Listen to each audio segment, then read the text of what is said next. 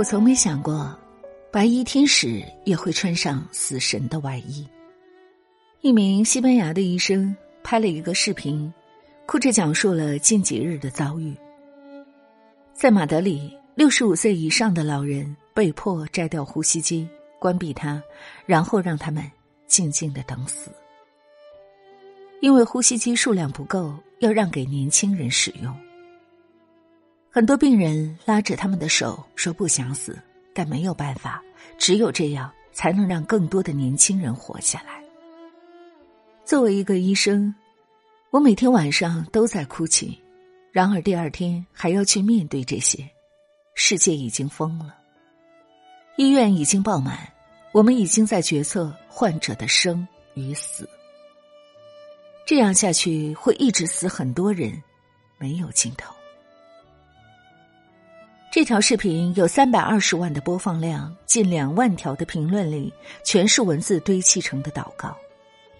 而就在一周前，《每日邮报》里一位处于意大利疫情中心的医生同样说道：“我们不再给六十岁以上的人戴呼吸机。”虽然亲眼所见这些新闻，我却还是接受不了残酷的事实：一个人生与死的权利全部掌握在。他人手里。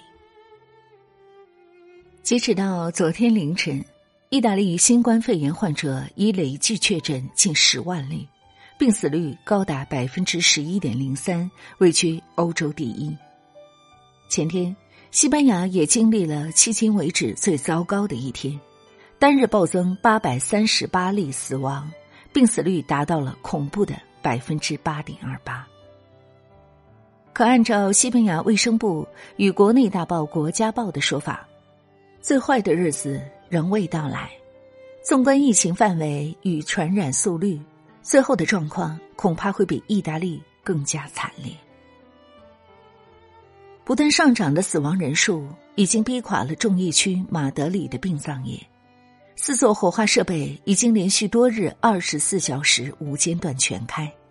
十四所殡仪馆都已暂停接收遗体，养老院里的老人遭到遗弃，很多老年患者悲惨死去。尸体塞爆了太平间，政府不得不征收溜冰场冰工作为临时的停尸房。此时此刻的马德里，既是人间炼狱。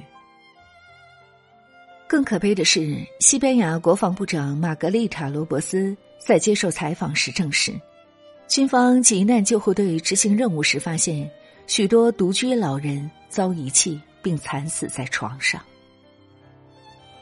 一位西班牙老妇人也在社交平台上视频哭诉着，她的丈夫感染了新冠肺炎重症，好不容易等来的床位却被让给了一个四十四岁的壮年。我老伴儿辛辛苦苦工作了一辈子。为什么要在日子刚刚好过的时候夺走他的生命？医院还让我们等，等死吗？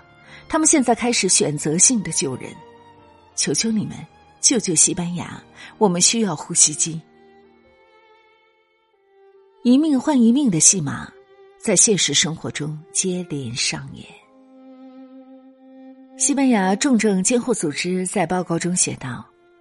接纳一个病人，就意味着拒绝其他本可能救活的人。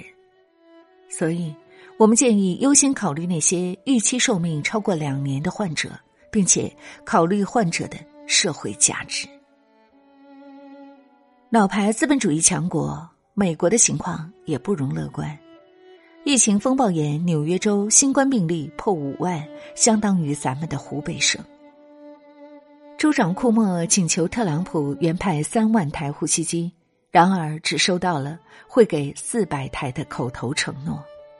奇葩之处在于，特朗普接受福克斯新闻采访时公开回应库莫：“三万台呼吸机，扯淡吧？你就是在瞎报数量。这么贵的玩意儿是说买就买的吗？还只是抗疫工作很重要，但是赚钱更重要。”某些地区该做好复工的准备了。这不是冷漠的数字，这是一个又一个有血有肉的人。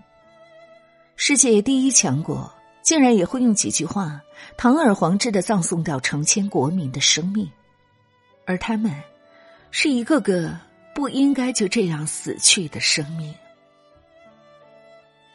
毛骨悚然的是，这些生命是被主动放弃的，无时无刻不把民主、人权、人道主义挂在嘴边的西方国家，在灾难面前毫不犹豫的放弃了自己的国民。欧洲疫情刚开始蔓延的时候，英国首相鲍里斯宣称要集体免疫，让全国老百姓暴露在病毒面前，全部感染一轮之后产生抗体。把老百姓的生命视作赌局，赢了勉强侥幸存活，输了你就只能去死。瑞典直接鸵鸟政策，宣布四不抗议：不检测、不隔离、不收治、不公布。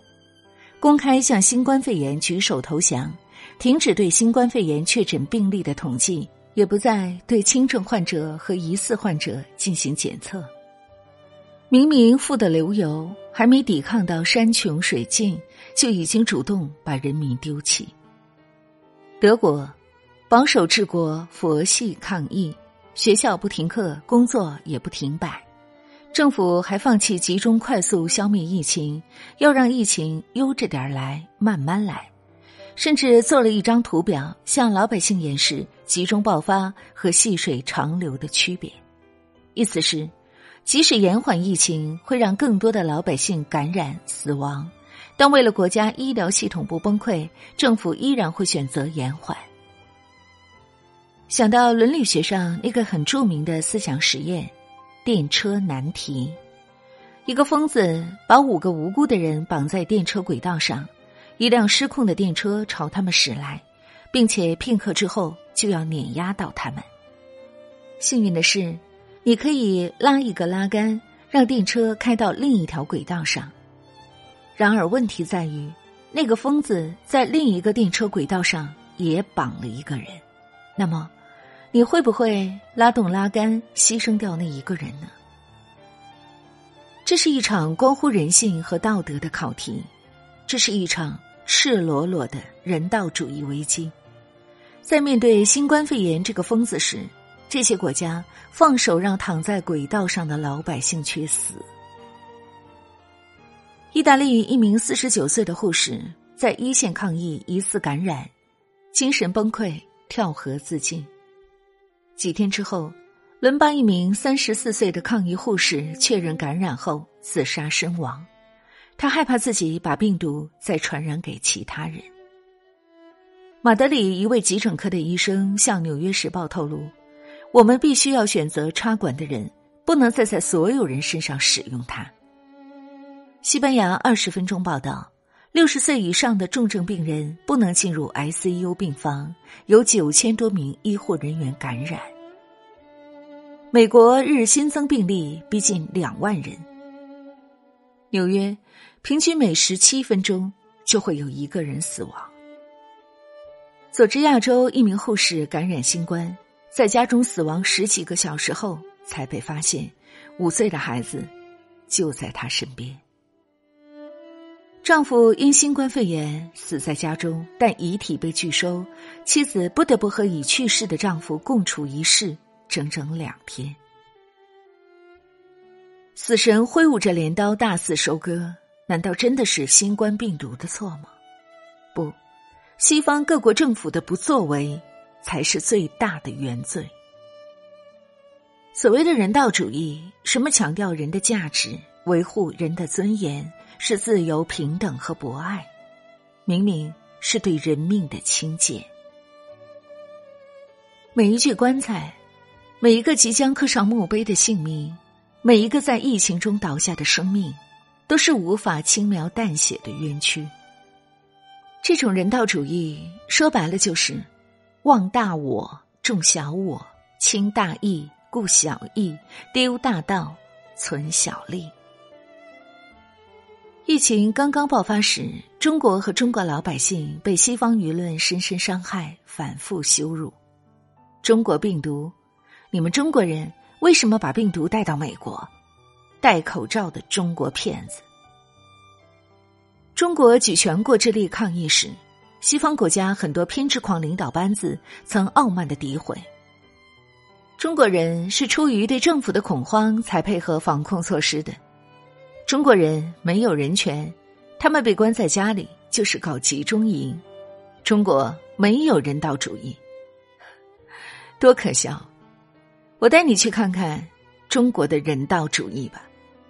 武汉有难，全国上下第一时间驰援，三百多支医疗队整装齐发，为民分忧。十天建造火神山医院，十八天建造雷神山医院，六天建成武汉规模最大的光谷日海方舱医院。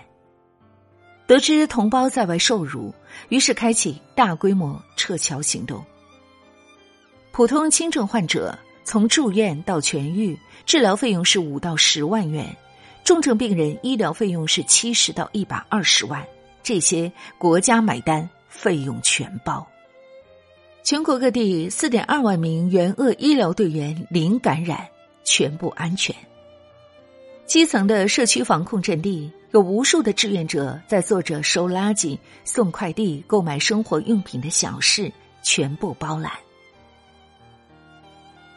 人道是目中有人，而不是目中只有病；人道是善待每一个受伤的老百姓，而不是救世主缺席，普通人献祭。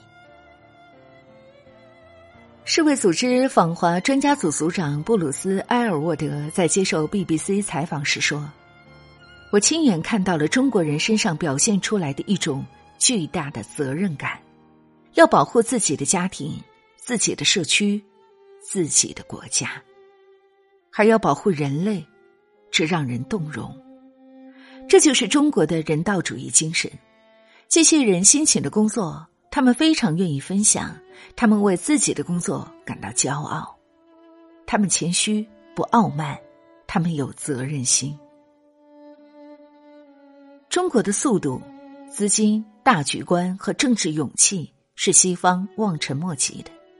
劝诫西方在抄中国的作业时，不妨再学一学中国的人性、仁慈和温良。节目《这就是中国》里。复旦大学中国研究院院长张维为教授说了这么一番话：，对于十四亿中国人来说，这大概也是有史以来最大规模的一次开放式、体验式的中国自信公开课和制度自信公开课。它面积广，触及每一个中国人；它时间短，也就是两个来月。它强度大，震撼每个敬畏生命者的心灵；它道理直白，中西方制度比较，孰优孰劣，不言自明。中国模式并非十全十美，它有许多可以改进和完善的地方，但就现在这个水平，也可以和西方模式竞争且胜出。一个美好的国家，一定是温暖的。可靠的，我十分庆幸自己可以生长在这样的国家。我和我的祖国，一刻也不能分割。无论我走到哪里，都留下一首赞歌。我歌唱每一座高山。我歌唱每一条河，袅袅炊烟，小小村落，路上一道辙。我最亲爱的祖国，我永远敬依着你的心窝。你用你那母亲的脉搏和